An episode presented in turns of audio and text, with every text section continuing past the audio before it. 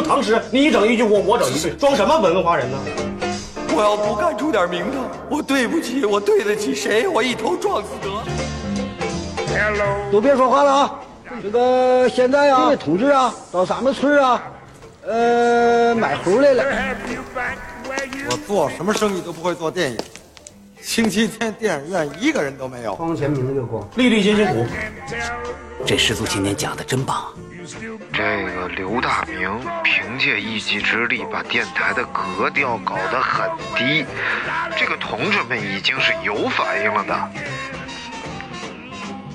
您正在收听的是必须先擦防晒后收听的《阳光灿烂咖啡馆》。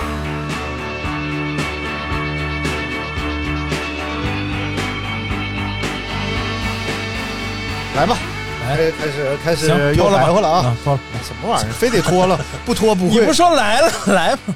不脱不会舒服是习习吗？哎，惯习惯，舒服什么？哪儿舒服啊？职业病。职业病，职业病哎，今天跟大家聊一个这个历史名人啊啊，而且是一个中国近代史上啊啊！不得不提的，啊哎呦一位中山先生，没有人物，也可以说是这个中国近代啊疫病防治领域的，就算是老祖宗宗师了哎呦，啊。因为是近代吗？啊，近代一九一零年嘛，啊那可不就近代嘛，对不对？清末民初，清末啊，一九一零年清末嘛，就是当时还是满清把他招回来，然后来啊，哎日俄战争嘛，就是一个清朝末年嘛，啊对不对？啊因为清清朝是从一六三六年一直到一九一二年，对 不对？正式覆灭，对不对？啊所以这讲的是一九一零年的故事啊。哎，咱们先不提这人儿，先啊从故事开始讲。哎呀，提人我会啊，金老师，那我是不是啊？我同学，啥玩意我俩一起洗澡，我一看这小金轮儿儿啊，啊？小金轮儿是什么轮儿？小哎呦小，金轮儿多少克啊？一克现在得三百九十四，哎呀呀呀，变了变了变了！什么啊？哎，咱就把这个故事分成几个篇章啊。啊，第一大篇章叫神秘的疾病爆发。哎呦，一九一零年的十月，在满洲里的一家小客栈里边，啊，有两个皮草贩子。这两个贩子就是当时东北典型那种贩貂的，饭貂的，但是范德彪吗？但是由于这个闯关东啊，啊。大量某地的人涌入东北，某地哪地啊？山？山东人涌入东北，所以对貂皮的这个需求量啊，激增，因为确实东北冷，就导致啊。东北的貂啊长不出那么多皮了。我这不是貂皮的，我是貂绒的。所以呢，很多貂皮贩子啊，他们就进入了俄国境内去打土拨鼠，以土拨鼠的皮来冒充貂皮，啊。来进行这种贩售啊。土拨鼠大家应该知道，就是某音里的，其实不是那声儿，那声儿假配的 但是这个这两个就是刚从俄国回来，啊。途经满洲里的两个皮贩子，嗯。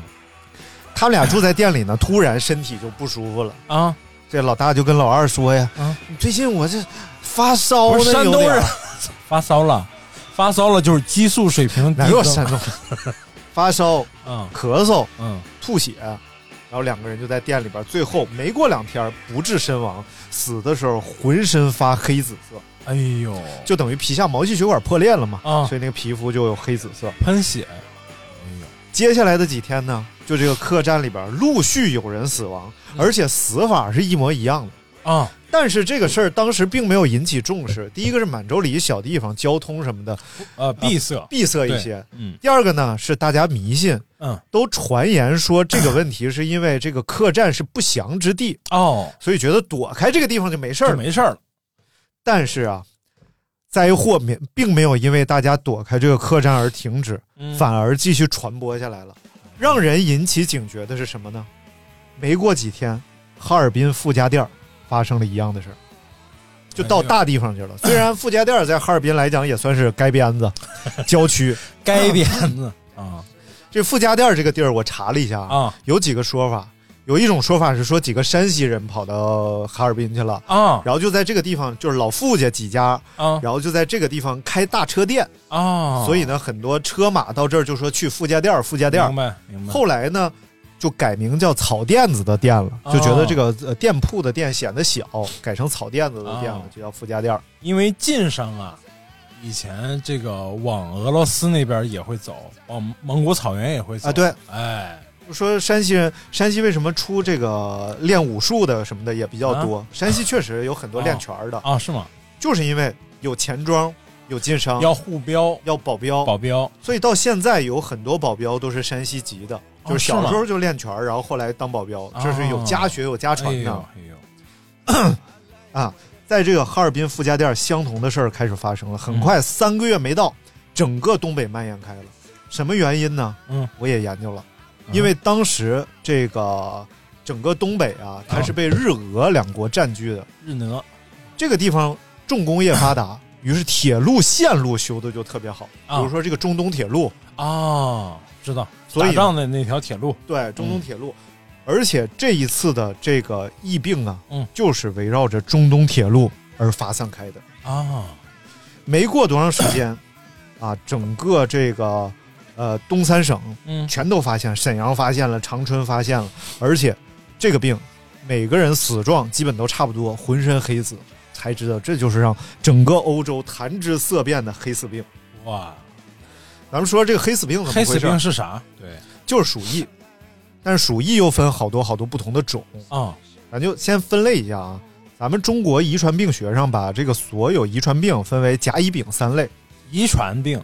对，像啊。乙类，我跟你说说乙类啊，啊，非典、新冠，这都乙类；类。艾滋病、禽流感，这都乙类。这叫遗传病，啊，不是不是，就是啊传染病，不是遗传病。吓我一跳，我寻思，哎呦我去，嫖了啊嫖了，哎呀，别逮我，你我嫖啊，啊！甲类其实就两种，嗯 鼠疫和霍乱，啊，只有这两种。我就看霍乱是窜稀嘛，对，就给人窜死。那鼠疫呢，啊，就就就咱们一会儿讲啊。而丙类，一般咱们的流行性感冒，丙类知道，手抓饼、哎，鸡蛋灌饼，对对对，还有东北人肉夹馍，要做这个啊，那不叫饼，那叫馍。哎，陕西人叫馍，其实馍就是饼嘛。你怎么乱讲话呢？你怎操么还有手足口，这些都是饼类的。啊？你看，所以由此可见，鼠疫多么严重啊！公元五四二年，嗯好几百年，呃，一千多年前啊，两千年前了，啊东罗马帝国就爆发鼠疫，当时叫查士丁尼大瘟疫。啊！东罗马帝国首府君士坦丁堡基本被摧毁了。刚才那地名有点意思，嗯，啥是定呢？啥是定你大？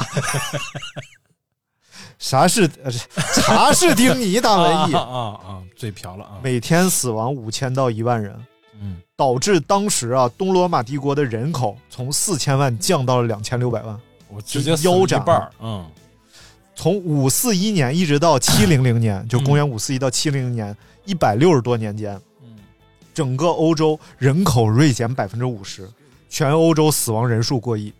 哎呦，所以为什么鼠疫可怕？就是它死的太快，公两三天。元五百多年是吧？对，五世纪到七世纪啊，而这个病啊，鼠疫这个东西啊，现在我们现在其实认为这个鼠疫已经是就是这个病菌灭绝了，嗯。啊，相对不会泛滥了。对，嗯。但是从在公元五世纪一直到十六世纪之间，嗯，那欧洲啊，基本上就是谈疫色变。哦，对，一三四八年到一三五一年这几年，欧洲第二次鼠疫大爆发，嗯。三年死亡六千二百万人，啊，六千二百万人呢。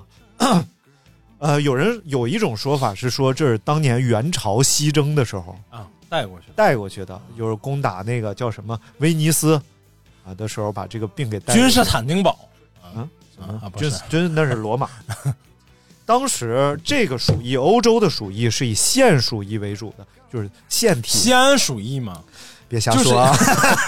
别瞎说啊！秦始皇统一六国之后啊，就后来啊，哎，腺鼠疫就是腺体，它还不是纯靠耗子传的，啊就这鼠疫是耗子得的啊，但是靠这个跳蚤啊这些咬人的东西传播的。明白，所以呢，它并不通过呼吸传播。嗯，那欧洲人他就不知道这个东西，它是会用呼吸来传播的。公元五百多年应该是唐朝，嗯，咱不知道，咱也不敢说。啊，后来一直到这个清代咸丰年间，云南的也是现鼠疫啊。嗯从云南这一次现鼠疫大流行之后，我们就认为这个现鼠疫的病原体啊，基本上在地球上就灭绝了，啊，就不会再出现了为什么呢？也没说，啊。帖子里也没有写，不是因为就灭绝，就啊再也没有爆发过了啊。啊啊！因为咸丰年这也就二三百二二百多年吧，对不对？咸丰年是 一八一八多少年？应该是啊，咱也不敢说。然后在这个整个中世纪欧洲的时候，就出现一种医生，啊就专门叫疫病医生、瘟疫医生，哦他们是专门治疗瘟疫的。啊啊！啊很多国家出这个病就找这个瘟疫医生。对喜来乐嘛，后来跟那个邻居牵扯不是现不是，那是跟跟邻居牵扯不清，昨天所有的 不是这是怎么这唱来着？是包 包青天啊，算算无所谓了，嗯无所谓了。这种疫病医生啊，当时在欧洲他特别值钱，这个国家请他，一般要出到比正常医生五六倍的价格才能请到他，啊而且这种医生还会半路被绑架，啊！为什么呀？就绑架了之后要挟你这个国家，你还要不要这个医生？哦，你要要，你再给我赎金，我再把医生给你送过去哎。呦，啊，当时是非常混乱。嗯这种医生呢，其实一说你就有印象，嗯，他们会我知道，不用说他们会戴一个鸟嘴面具，啊，记得这个人物形象吧？鸟嘴面就具一个人穿个大袍子，戴一个鸟嘴面具，眼睛是圈儿的这种。啊，你你不记得有这种 这种形人物形象吗？哦，就我知道，就是那个叫什么，叫那个你这么说，你就是不知道无。畏者，叫那个嗯，伪装者，不是我给我给你找一个，我给你找一个图片，你就知道了。戴个鸟的面具啊。就这样的，哦，有印象，有印象，知道吧？有印象戴一个大大帽子。啊，有印象咱们是因为没有经历过这个历史，所以对这种面具不太有感觉。啊啊啊啊对，啊，但就是防疫面具是吧？对，其实就是嗯防疫面具，但是因为它构造像个鸟皮质的，嗯，所以后来戴个鸟嘴面具就叫瘟疫医生啊。对，这个啊在就是咱们清朝的时候也有嗯啊，就是酿酒的时候，嗯你得带那个一个罩，哦，然后里头放上醋，要不然就醉了 要不然就醉。哦。然后后来刘罗锅回去呢，他老婆就 他老婆醉了，他要去查这个妓院。后来他老婆假装醉了，然后这臭不要脸，你去还要上妓院去？啊，哎，后来家里没有了，你非得出去花那冤钱呐！你真是罗来家来，来家来，装扮成那个。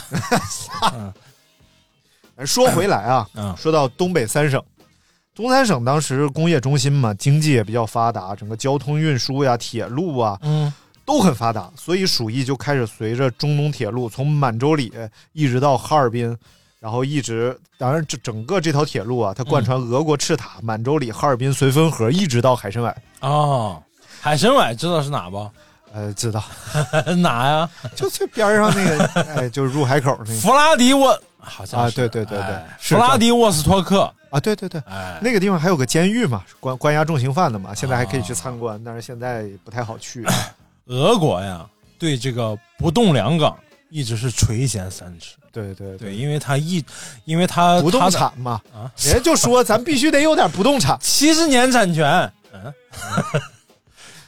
就是就是咱们那个，包括新中国建立之后，啊。他一直希望能租借大连和旅顺港作为他的军港。啊。啊，但是咱们因为受了这个几百年的侵略，一百多年的这个压迫，所以咱们不愿意不不愿意再租借了。对啊后来成了咱们两国关系不好的一个一个原因。啊，这好借不还你，你这好借好借不行，嗯嗯，鼠疫传播开呢，傅家店就成了第一个爆发的地方。一直到一九一一年的十二月六号，啊这玩意儿过去一年了啊啊。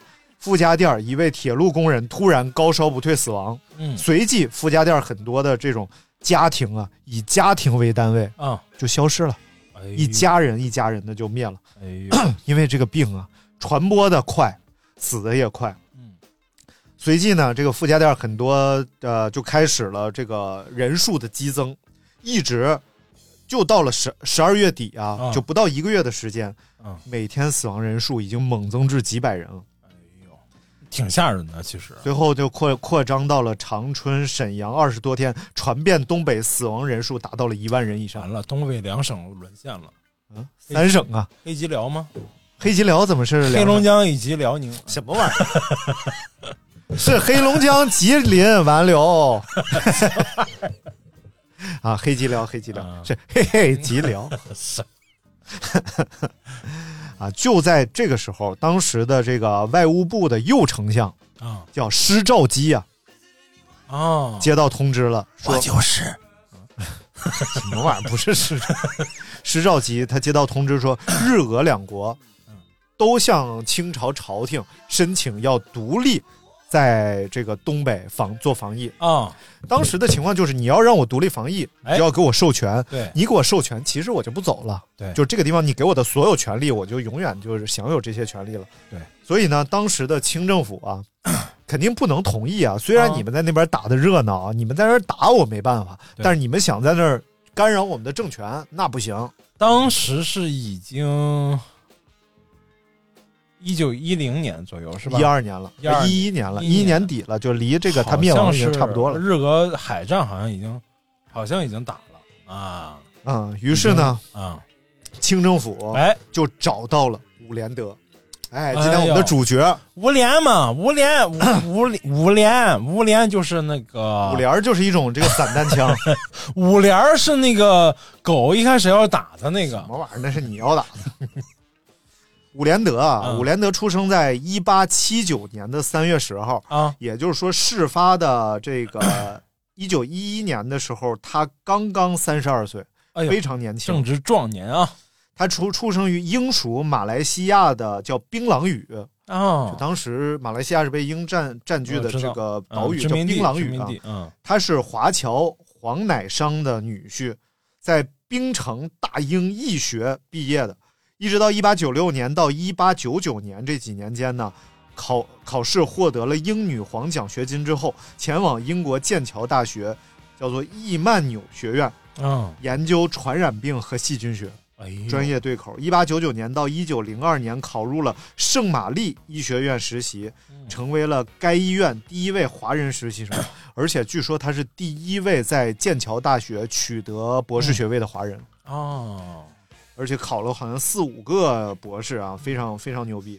成为了呃，后来又到英国利物浦热带病学院、嗯德国哈勒大学卫生学院、法国巴斯德研究院进行实习研究，一直到一九零三年考取了剑桥大学的博士学位，并回到马来西亚办诊所，在吉隆坡这个研究热带病。啊嗯，其实那时候西方医学也没有特别，啊，对对就像现在这样，啊也是这个近代医学、现代医学刚刚勃起的时候嘛刚。勃起，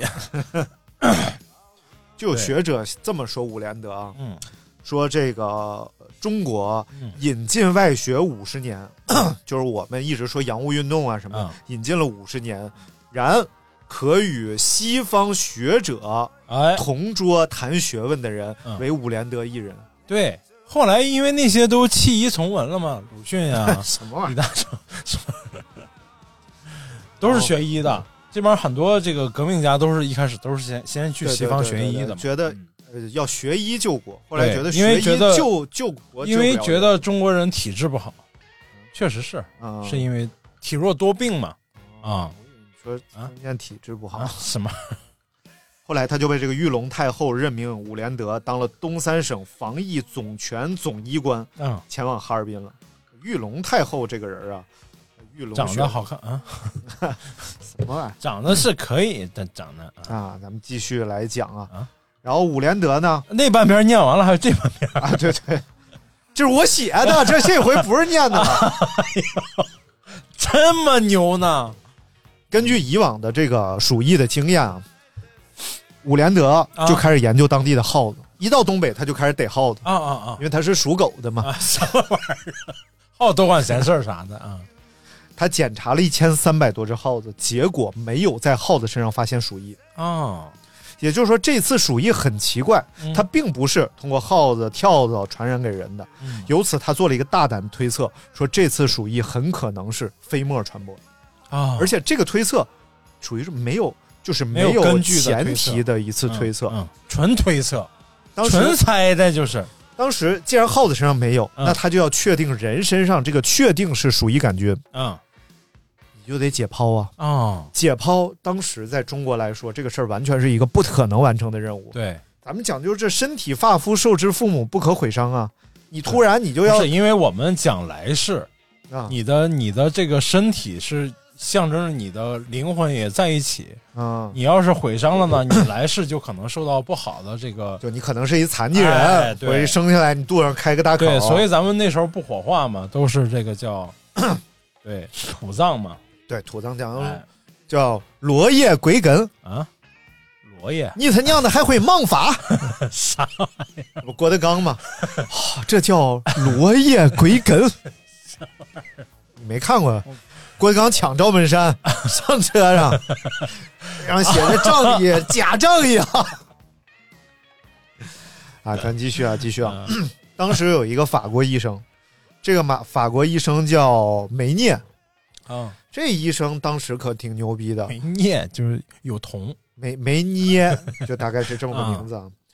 他非常牛逼，他当时呢在欧洲啊做过这个鼠疫的防治工作，啊，又在香港、澳门都主持过鼠疫防疫的工作哎，呦，相当有经验了。嗯。但是这个时候他就出来了，第一个是他觉得这个中国医生啊，啊本身你在学识上，因为他他在这个东北待了挺长时间了，他也接触了很多这种庸医啊，啊，他骗骗钱的这种，弄点草根子，你就想治鼠疫子破头子下来才能安个呀，他就不服。啊另外一方面呢，他没有听说过飞沫传播的鼠疫，他觉得你这是无稽之谈嘛。啊哦，对，没说完解剖呢，就绕开了。啊 这伍连德呢，就找到了一个因鼠疫去世的日本女性，哦，他说：“这个你我我借借用一下我国产的你不让用，我就用进口的我就用大帽的呗。大帽是从天津港过去的吗？他大帽的还真背不住。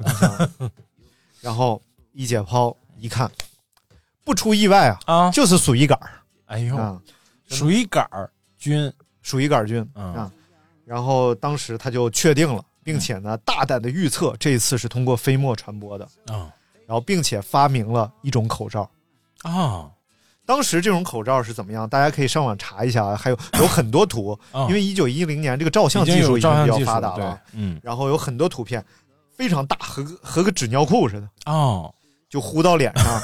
它是两层纱布，中间塞一团医用棉花，啊然，后把它封住，然后戴到脑袋上，哎也就是东北凉啊。嗯要不这纱布是是用不住。用不住啊，对然后大家都戴上，嗯可是这个梅尼耶，刚才咱们说了啊，他就不服，嗯他是北洋学堂的首席教授，嗯，那趾高气扬的呀。北洋学堂，你你这个啊北洋学堂好像是北大的前身啊是吗？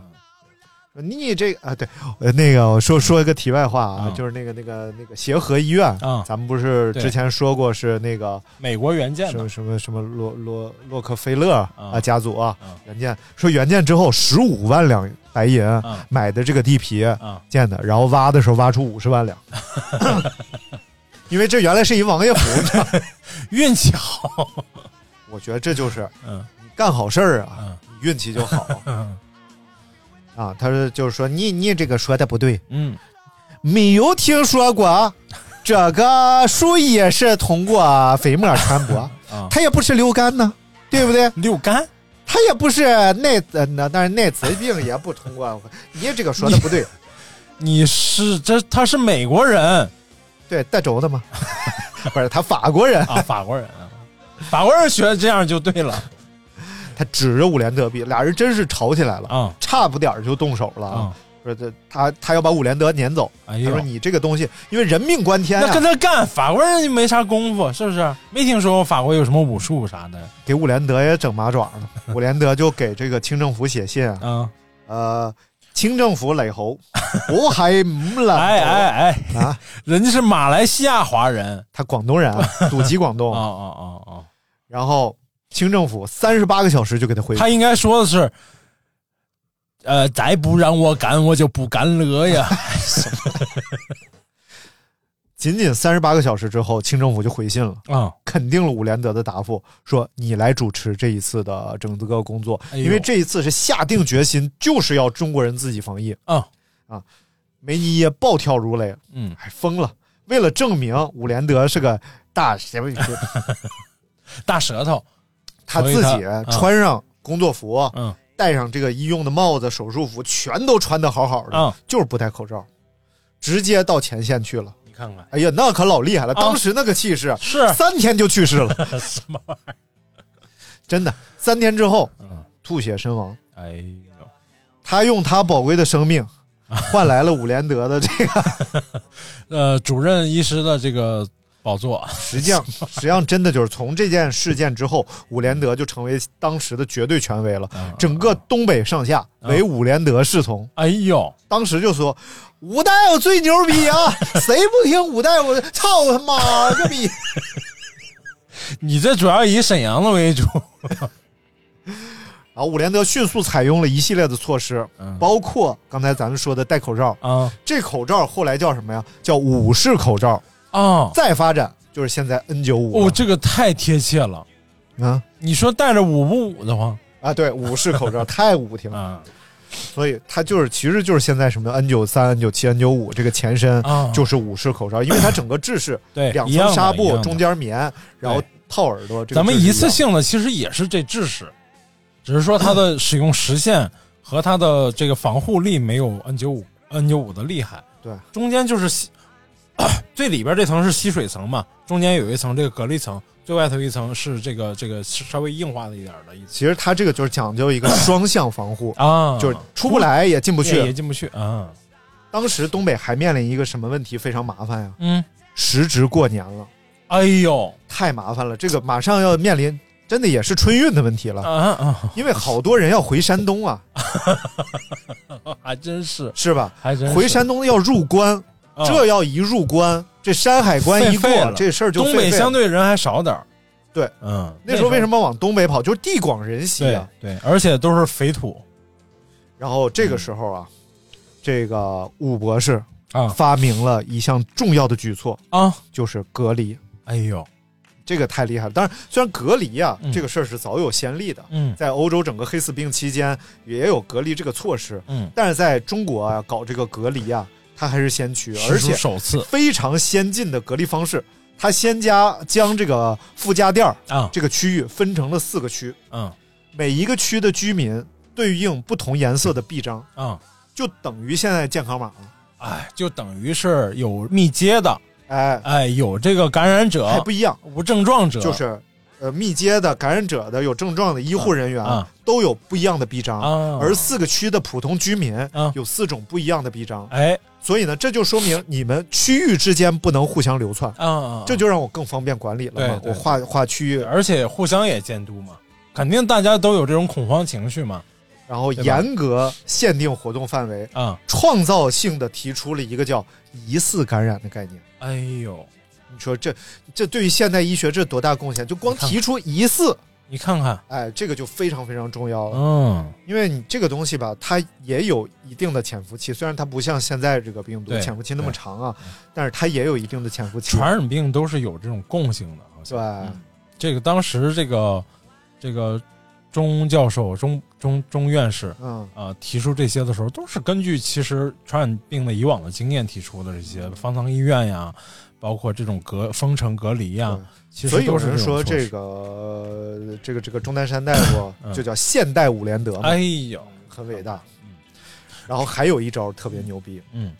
他跟满铁呀、啊借了十二节车皮，啊，然后把不同的病人放到了十二个舱里边，舱和舱之间不能互相流窜，哎呦，然后你不同程度的在不同的舱里，你看看，这就相当于现在方舱医院嘛。对，后来老铁同意了嘛，就。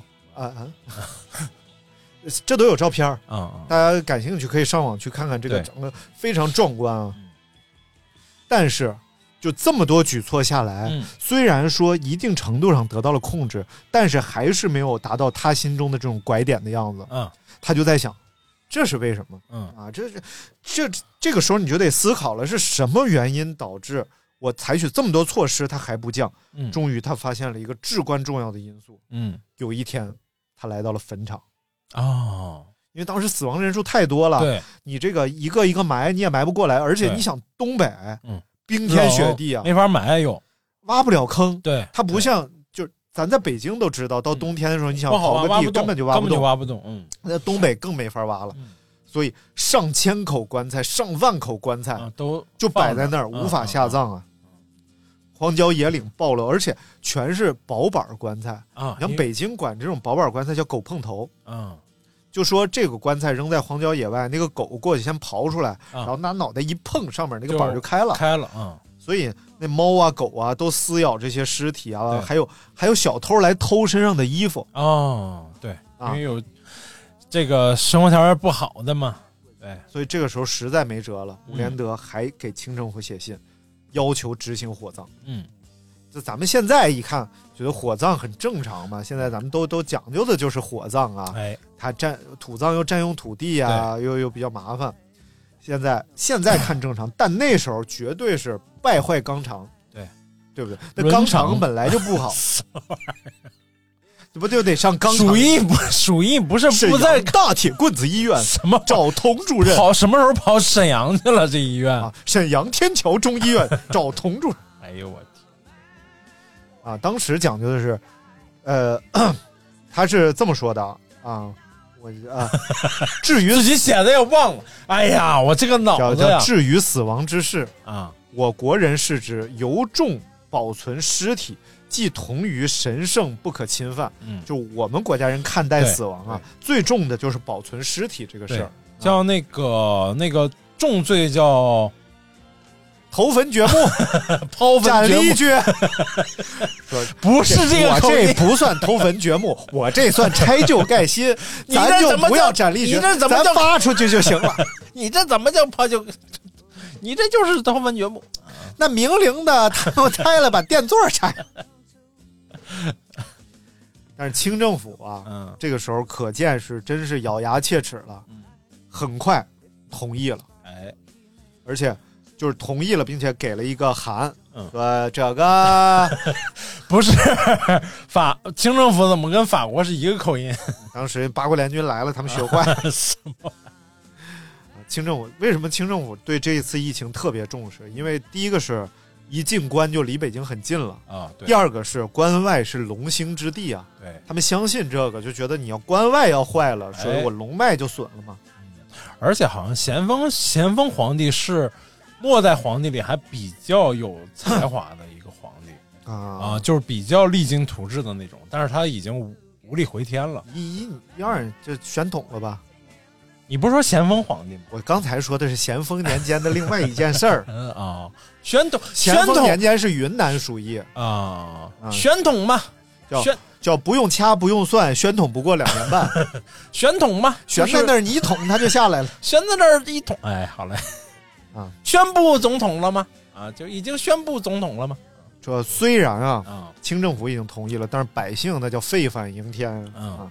伍连德就把这个官绅们召集到大坟场里边儿，对，指着后边的尸体啊，嗯，就跟这帮人说：“这个如果不火葬啊，咱们都是这个下场。对，” 就给他，你先得给伍，连德法就是不说粤语了，又说法国话了。因为那那时候啊，其实是有这个士绅阶级的，啊。这个阶级就相当于咱们看那个《一休哥》里边西右卫对门那种，以前呀、以前这个村子里面嗯。不打官司的，啊，村绅呀，包括这些长辈啊，就是基本上相当于官府。嗯。啊。村子里一级的这个管理，基本上就是自治，都不需要你说上县衙去打官司，你就那得很少了都得是大案要案去对那基本上县里。对，就是只要是不不是那种刚长沦呃沦丧那种那种村子，嗯都是没问题的。家家里的长辈，包括这个村子里的这个名有名望的人，都可以断一切事情的。其实，所以现在你看，咱也其实也不叫村长了，哎，咱都叫叔，啥玩意儿？支书嘛什么玩意儿？对不对？是一回事儿吗？真的，现在不叫村长，就是你看村长是村长，村支书是村支书。不，你看电视剧里，他就是村支书确实是权力比村长大。电视剧里他一开始叫村长都叫村长，后来呢，就是我看又重新全重配了，啊就改成了支书了。啊，我也不知道这个建制的问啥题。然后他就吓唬这帮士绅，嗯，这帮士绅就服了，带头响应，多少烧我烧我。什么玩意儿？然后当时的大火呀，烧了三天三夜，哎呦都给烧完了。那真后来我知我记得是烧了七七四十九天呢，那是炼丹炉，你是猴啊！一副火眼金睛，嗯一直到次年的三月一日，啊，鼠疫患者第一次清零。哎呦，这场困扰了整个欧洲几个世纪的大鼠疫啊，嗯，伍连德用了六十七天搞定了。你看看，一直到当年四月份，十二个国家三十四位著名鼠疫专家嗯，组成的叫万国鼠疫研讨会。多少个国四家个专家就来万国鼠疫多？少个国家呢？三十四个国家，对，三十四个国家万国鼠疫研讨会啊。这个伍连德利呀日俄美法啊列国列强专家，嗯，哎，成为了这一次的主席，哎，这一次研讨会的主席，而且大家也非常服啊，嗯，他把它控制在萌芽当中对了啊。对，确实有成效，但是日本是不太服，嗯。日本强烈要求当时也在满洲呃满洲这边的叫做、呃北里柴三郎啊啊，担任主席，嗯。但是其他国专家一致反对，说这北里你肯定比不过北大呀，对不对？啥玩意儿？那北里和北大，当时啊，这这块头子也多少是有这种，这个欧美啊，为了遏制一下日本的这个势力，在东亚的势力，啊对对对哎，或者其实是有这一块儿就咱觉得。啊，这个东西它就好像只关乎防疫，只关乎医学啊，啊其实它还是很有政治只要牵扯到外交的都是大事儿，没有小事儿对，正所谓是坏交无小事嘛。啊，什么玩意儿？这个虎鼠鼠疫抗疫成功之后伍连德名声大噪了，嗯。但是清政府要奖赏他嘛，嗯。他拒绝了，嗯，全身心的要在这个东北啊建立一所中国医疗事业中心，也就是防疫医防疫中心。嗯，因为当时东北整个环境和医疗条件还是比较落后的，给他印象很深刻，所以他有一个算是这个科学家的直觉，啊说鼠疫肯定会卷土再来，因为当时打仗又卫生条多，件嘛，对，就大灾有大疫嘛。嗯嗯当时整个中国属于国难期嘛，所以哎肯定是还是会有疫情的。为了建立有效的机制，继续游说啊。嗯一九一二年，就第二年了，哈尔滨设立了东三省防疫事务总处，嗯是中国现代最早的防疫机构。伍连德出任总医官，你看看，一干就干了六年，嗯一直到这个一九一八年的一月二十七号，嗯北京中央医院建成，这是中国第一所自己兴建的大型综合性的医院。嗯哎，这个伍连德来这儿当的咱们的校长。啊，其后呢，他又间接的创办了十六所医院，包括协和医院。哎呦，所以这协和医院当时虽然是这个洛洛克菲勒，洛克希德马啊，不是洛克菲勒，但是其中也有这个伍连德的呃这个功劳啊。啊，所以呢，果然不出他所料，哎，一直到一九三二年，这过去二十年了，嗯霍乱开始在中国肆虐，啊拉肚子。你看霍乱又是一个非常严重的疾病，它是直接水泄不止，导致内环境紊乱，你哎电解质失常，人不行了。脱水而死，但是这一次，中国卫生条件和整个防疫的这个机制啊，今非昔比了，霍乱瞬间就被摆平了。三二年，对，三二年就等于他在呃中国一直为中国构建这个防疫体系啊，嗯干了二十多年。哎呀，我们再次用霍乱来检验他的这这个成效的时候，啊非常顺利。除此之外呢，他还态度非常强硬的从西方人的手里边抢回来了中国海港检疫的主权。哦，因为之前，呃，整个海防检疫是控制在英国人手里的嘛。对，因为你通商了嘛，通商那个口岸就归租借国所有嘛，对，咱们没有这个检疫检验的能力，哎。所以你只能交给他们来检。对，但是他们检呢，很多东西就流进来了，比如说英国检疫，那鸦片是不是就流进来了？对呀、那什么炸鱼、炸土豆啥的就流进来了，而且啊，这个伍连德他亲自参与了禁烟运动，他焚烧光他自己焚烧了一千两百箱的这个鸦片。鸦片，嗯有一本儿这个美国人编写的叫《世界医学史》，啊，提到中国医学用了半页啊，嗯然后上面说中国人用树叶和树皮给人治病，就就完了。伍连德看到之后就非常生气，于是他用十年时间用英文编写了一本叫《中国医学史》，嗯，哎，为中国医学证明。也是因为这本书呢，这个一直到一九五三年，因为他的卓越的贡献吧，嗯。到一九三五年啊，嗯。他被提名为了诺贝尔奖医学奖的候选人。嗯。这是中国近代第一位走进诺贝尔奖的人，虽然最后是没有评选上啊，提名了，但是提名就非常了不起了。很厉害了，对，已经，当然了，就是后来就是非常遗憾了，一九三七年嘛，嗯。历史原因就回马来西亚去了，哦。就不能在国内待了。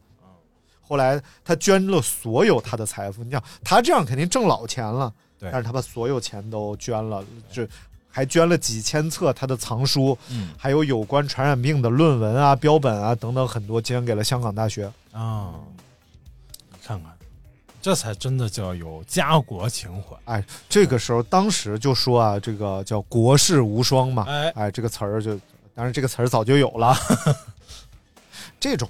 真的国之利器，一己之力，就等于是这种高精尖武器啊，咱们的核弹头啊，这就是一个哎活体核弹头。关关键是这个，你做很多决策的时候，你也你是其实是很难的，你没有你想象的那么简单。说我说封村就封村，我说让你不动就不动，你有可能有效，但也有可能无效，对对吧？你最后的历史责任是要你来承担的。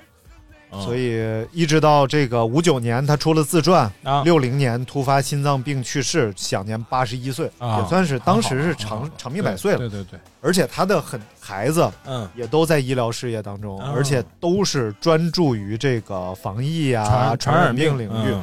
而且他们家很多这个子孙都是死于传染病，哦，嗯，因为在历次传染病工作当中都在一线嘛，对，所以就就非常危险、啊。就当医生真的是很危险的，啊当当医生真的是一个很让人尊重的这个职业。对，刚才我说那句话是梁启超说的啊叫“科学输入垂五十年，嗯，国中能以学者资格与世界相见者，五星连博士一人而已，还自星连。”嗯，啊，就是当时就感觉，就是引进，我们都说师夷长技以制夷嘛，对，真的师夷长技者啊，真的能与世界学者平等论交者啊，对，当时啊有武博士了，但是现现在一看，咱们的整个这个医学呀、医疗啊，那也都是非常领先的，都在往前走，因为咱们确实人口基数太大了，哎，这个病例水平太多了，样本多，哎，样本太多了。那天我还听有一个那个大夫讲的，一个嗯大夫的播客啊，他讲说女 女大夫的博客。啊，女大夫的博客，啊他讲有很多药叫孤儿药。啊，就是这药只能治这一种病。啊，剩下啥用没有，什么都不能治。然后这种病还是一种罕见病。哦，那你说这药生产是不生产？所以这个就是我们很麻烦的一件事儿，我们国家就得不停的去跟人谈判，对，去跟人家购买这种罕见药，还要以更好的价格谈下来这些罕见药，因为咱们是一个人口大国，所以即使再罕见病，在大基数面前都是有可能发生的。对，而且都会是一个很大的需求，都会变成一个对对某个药厂来说都会是一个很大的这个这个对对对需求量。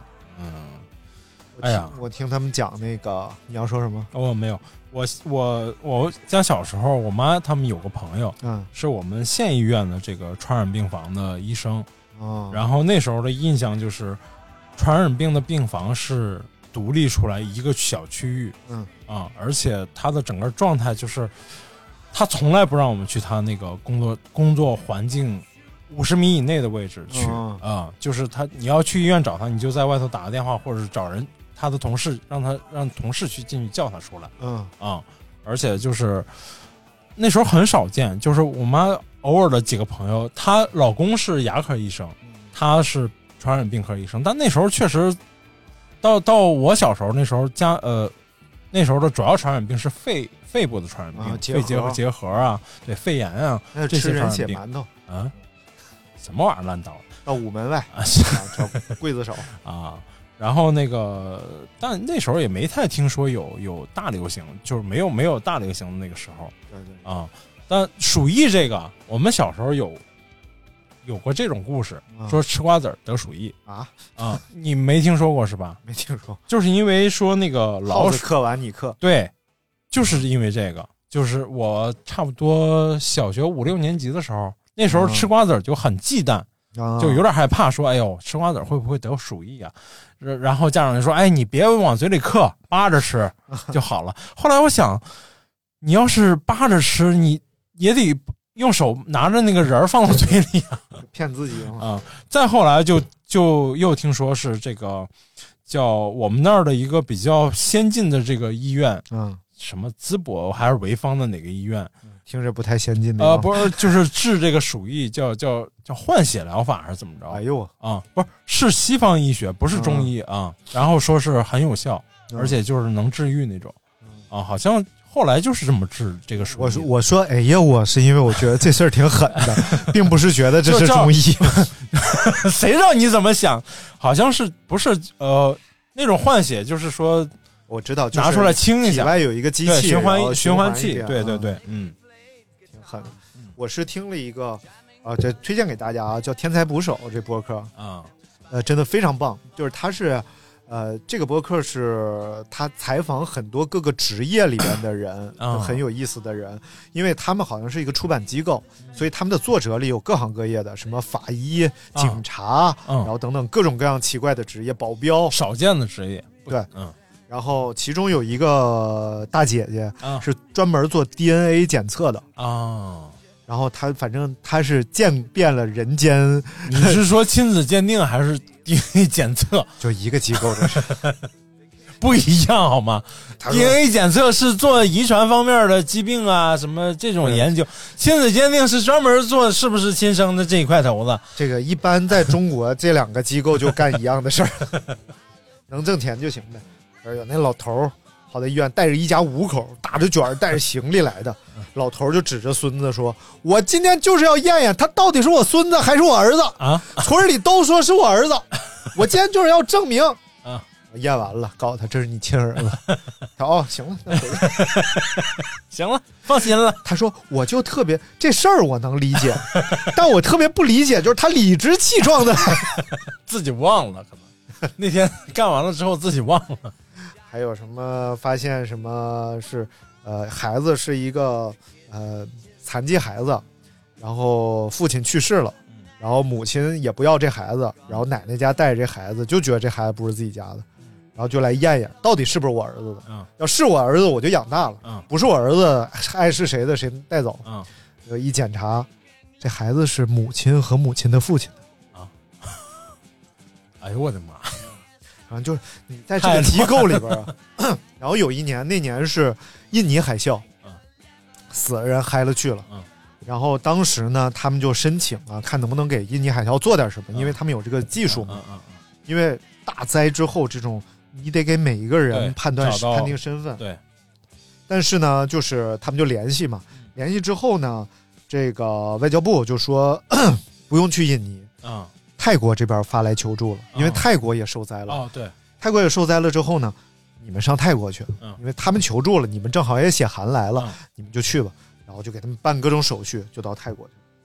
当时他们穿那个叫猴服，就是现在那个防疫那个病服啊，啊啊。但是有夏天泰国呀，嗯，太热，四十多度，对，他当时就想，干活嗯。就别穿，嗯。穿就别干活，嗯。他就跟那几个护士说，我不管你们了，嗯就反正我是都脱了，就是我就穿一身手术服，我就得干，我要不咱就回了，就不用干这活了，真的干不了，穿上一步走不动。对，然后他咔一脱，穿上手术服，戴一口罩，这帮人一看，脱吧，嗯大家全是手术服、口罩，就开始。但是你想，那么热的天气，海滩上几千具、上万具尸体而且有一些已经被装在那个裹尸袋里了，嗯捂上了都。对，每个裹尸袋打开嗯都要吐。嗯，他说就是真的是地狱的味儿。他说这个世界上最臭的味儿就是尸臭，打开然后呕一呕出来，然后咽回去。嗯因为还有别的国家的防疫的，嗯你不能在这儿你哇哇吐，人家说你中国防疫的什么吐上，然后打开之后，旁边有大使馆的人啊，站得远远的，说：“姐，我第一次看见，就我之前知道七窍流血，我第一次看七窍爬蛆，啊，就整个那个区往出爬，然后这这边收拾收拾，因为大灾有大疫啊，他们真的很危险。对，然后中午泰方准备了 长粒儿米饭，嗯，没有人吃得下去，就看一眼大家就不行了。嗯，第二天使馆给他们准备了三明治，切好了，嗯米饭真是吃不下去。是，但你泰国你也没有别的可吃的，是不是？人家长粒米好米，所以这这么多年他都吃不了泰国香米，看都看不了啊！哎呦我的妈！哎哎，这种职业是真的很让人尊重啊，但对是对对，就是不是真的不是谁都能可以做的这个职业。当时就说这个采集骨头，啊，采集骨头呢，泰国当地主张是采集牙，嗯，用牙髓来检 DNA，、嗯。而且已经采集老多了，就过来拔个牙就走了。但是我们就发现这个牙其实不保准儿，因为它天气太热了，这个 DNA 会溶解，嗯它不叫溶，就是代谢掉了。还是主张取骨，就真正骨头。为什么不是头发呢？嗯，头发当时就是说，因为已经巨人观了，啊所以头发都在湿水里泡着，啊你分不清谁是谁的头发，哦容易错。取骨是最保险的。啊然后我们是要取哪儿啊？我们主张的是取肋下的骨头，啊有一根脆骨，这个是最好取的。啊但是欧美呢，他们当时其实也是要打压一下你们这个气焰啊，啊就是说我们一定要取的是这个胯骨，啊！就中间我们要取中间一个六厘米的，也是他们一个切手指头不挺好的吗？呃，就尽量不破坏外观了，哦，要不然哪儿啥骨都行，敲碎了拿下来就行。还得锯两边开，然后取出来，还得锯下六厘米再放回去，一具尸体就得处理一个小时。嗯嗯。说现就效率太低了，但是争了半天没争过，然后当时就开会嘛，嗯，大家说，呃，这个工作由谁来承担？就整个 DNA 检测工作。然后有一家美国机构就出来了，说我们可以承担每具尸体大概多少多少钱后没人接茬了，所有人坐那儿，大家不吱声。然后这时候这姐们儿就捅咕旁边那人，啊说咱咱咱承担。他说咱咱得问问吧，问问外交部承不承担。他说你放心，外交部承担，呃，外交部不承担，咱公司也能承担，这是露脸的事儿，你就说你就说。捅一捅，据说啊，中方愿意全权承担这件事儿啊，然后我们负责所有费用和检测。嗯，然后大家听了一会儿，你看马来西亚政府带头鼓掌，好。然后带这个事儿就这么定了，嗯于是就带了一百多颗牙嗯和好多块骨头，就回回到国内了。然后当时这个拍着胸脯说：“这次咱验，明天早上就给他。”因为当时泰方也来了很多人，嗯说以参观为名，其实要看着点，怕你瞎折腾，嗯就这个给那个配上这个，要看着点。然后说明天早上就让他们带回去。结果所有牙一颗都没测出来。哦而且骨头难度非常大，因为当时国内没有能把骨头磨成那么细的粉的工具。哦拿回来之后就发现，表面的这个物质提取不出来，因为天儿太热了，全都坏了。对，然后骨头得磨成粉，败了都。然后没辙，带着这个消息又回到泰国。当时所有底下的日本专家、韩国专家真的是嘲笑，嗯真的就，哼嗯，就你就张罗吧，张罗你没这技术吧，嗯张罗吧。然后但是把事情一说，因为当时啊各国专家都带了一些回去，嗯就等于是我们要做一些。嗯结果第三天传来消息，全都没做出来。嗯，这时候大家就服了，然后说你们就回国吧，又带着新的一批批次回国。当时也采购来了那个磨粉的工具，嗯这次等于是非常保准儿，但是一回国就被外交部叫过去了，嗯因为当时要开会，国内这个事儿被国外新闻报了，对，然后他们过去就批评嘛，嗯，结果就在去的路上收到电子邮件，说各国都没做出来，这次就是还是看你们这次能不能做出来，如果能做，啊过去外交部一顿骂，看我们有一邮件，行了，回去吧，回来了，结果把这个事儿做得非常好。哎当时这个他信特意访华，啊就是一方面是中泰建交多少年，另一方面就是答谢我国政府给给予的帮助。帮助嗯哎他信访没过多久，这个他信就啊，嗝儿就是那什么出事儿了。就就不说了后来他妹妹啊，长得挺好看，啊，然后叫他不信，什么玩意儿？他妹妹 就是后来那个英文叫西东 believe 他不信是吧？他妹妹确实长得好看啊啊，就是就属于那种属于人妻那种啊，啊，人六人妻那种，真的。就后来也当那个首叫总理嘛，也当首办泰国、啊泰国总理啊，啊，挺好，挺好。后来也下台了，啊也被赶下台了。泰国的这个有红衫军呐啊啊，就是就就就叫看不惯你，我就把你撵下台啊，啊，这后边后边别聊了，聊聊又说我聊啥了，又不让聊了。啊，没聊没聊 哎，你说的聊一点啊，啥我就请教你一下，啊这个嗯韩某嗯说他们要迁出青瓦台，啊呃，这就是要把你不知道这事儿是吧？啊！你说韩国某韩某政府某府要迁出某瓦某瓦某，啊，我聊点东西太难了，为什么大家都不乐意啊？觉得有可能奇有传承吧，没有传承嘛哦，对。那就不知道了。嗯，可能因为呃历届都是在那儿嘛，哦而且这个首尔为什么叫首尔？啊，为什么改名叫首尔？以前叫汉城啊。韩索。啊、就是韩索改成了索，哦，对对对对，就把汉字去，但是有一波人就叫 so，嗯，不叫汉汉 so 啊，嗯。就把那个汉城直直接改名叫，其实也不是排华，也啊不是。那个反华。我看了那个有一个韩国的一个 YouTuber，、他发的就是其实汉，嗯呃，一方面是汉江嘛，嗯，对，然后另外另外一方面呢，其实在，因为呃古代朝鲜是没有文字的啊，没有文字的时候呢，他用汉字来记录，对，但是他是用汉字来表音对，就比如说这个字是汉，那韩语当中汉是大，其实 Hanso 是大城市、啊大首尔，大首尔的意思。并不是说就是汉城，嗯。就成为汉汉 so。后来好像什么原因我忘了啊，但是后来就是有别的原因吧。一方面就是当时不是奥运会嘛，啊，他要把这个改掉。哎，你看看，汉 so so，因为我觉得大家呀，就是啊，不要把自己陷在这种国与国或者民族与民族之间仇恨里太深。今天不是聊鼠疫吗？怎么又碰到这儿来了？这个泰毕竟在大灾大难面前，人类是要同仇敌忾的，对不对？而且啊，始终要相信这个疫情是肯定会过去的。对，哎，真是这样的。你想想，你信吗？就是我肯定信啊。对他信，啊，什么？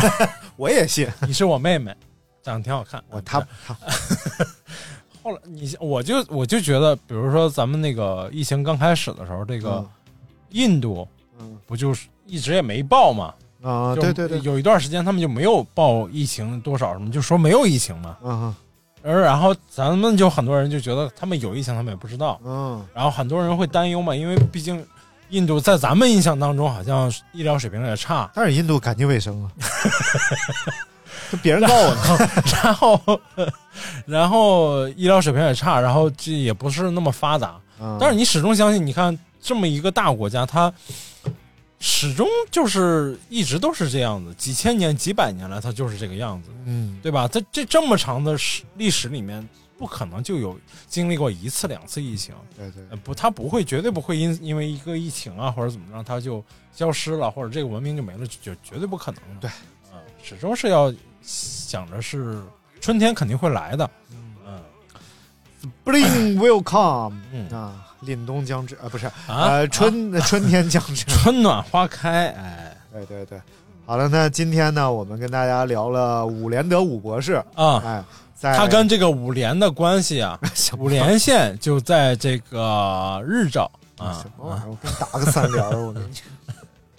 啊，伍连德博士，呃，在呃近代哎，医疗史上这次抗疫的丰功伟绩，近代嘛，就是？也可以说是这个呃华人圈啊，哎哎的一个非常重要的这嗯个医疗名人了。哎哎，大家了解了解啊。哎，一个历史小故事，哎，也增添一些对当前形势的乐观态度。哎，我们一定能战胜疫情啊！对，也是，就是这些正封闭着的朋友们，可能正搁家听节目呢。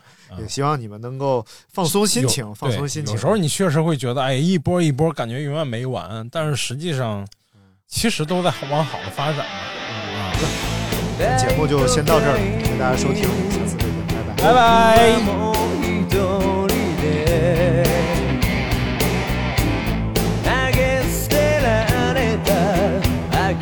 拜。